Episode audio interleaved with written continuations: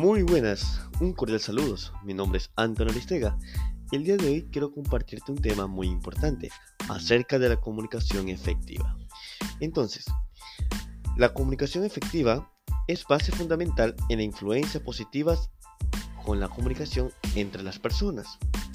Vamos a ver sobre la importancia de la comunicación efectiva, las características de la comunicación efectiva, las acciones que aportan al entorno.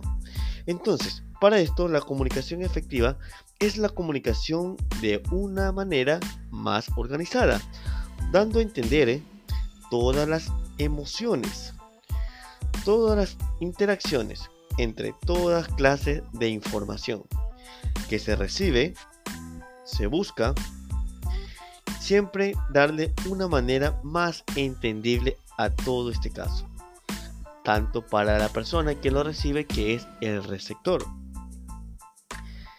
Entonces, la comunicación efectiva va de un solo viaje, quiere decir que es un solo entendimiento. Viaja en una sola vía hacia el receptor y los receptores las entienden sin confusión.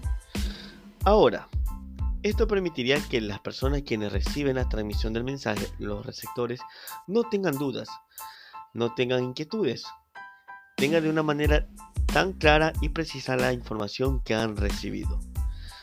Todo esto es la comunicación efectiva, pero ahora conoceremos por qué es importante sus características.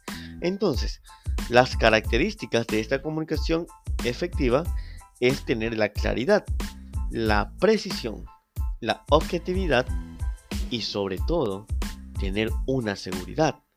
¿Por qué estas cosas tienen que tener la comunicación efectiva?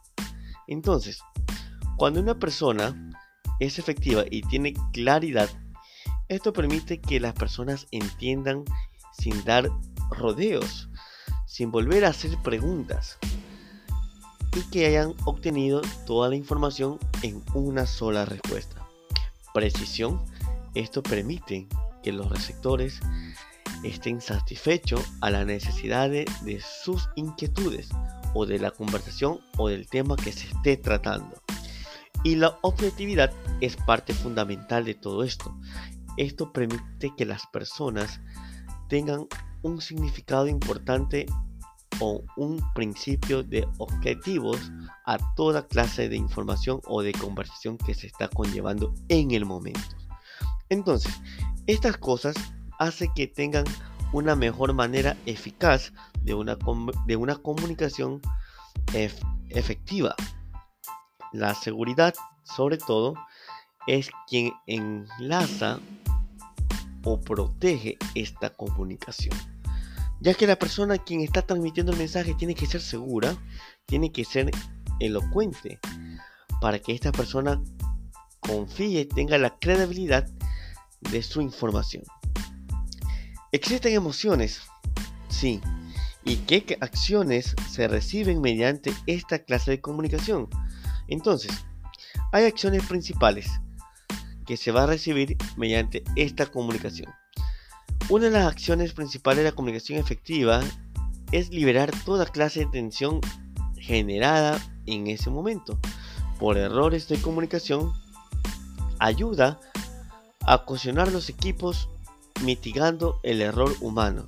Sé que todas las personas eh, hoy en día, como eh, ciudadanos, tratamos de transmitir una manera más acertada la información, pero a veces cometemos el error de no compartirlo de una manera concisa.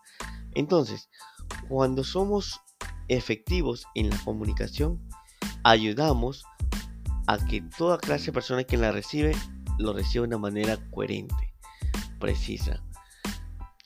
Esto hace que sea liberar toda clase de tensión.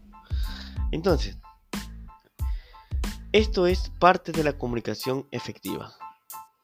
Recordemos que la comunicación acertada o efectiva permite que las personas tengan un amplio entendimiento en una sola respuesta, dándole así mayor claridad a toda clase de información. Y más aún resolviendo dudas e inquietudes. Esto ha sido todo por hoy. Yo soy Antonio Aristega y este es mi informe que quería compartirte sobre la comunicación efectiva. Muy buenas tardes.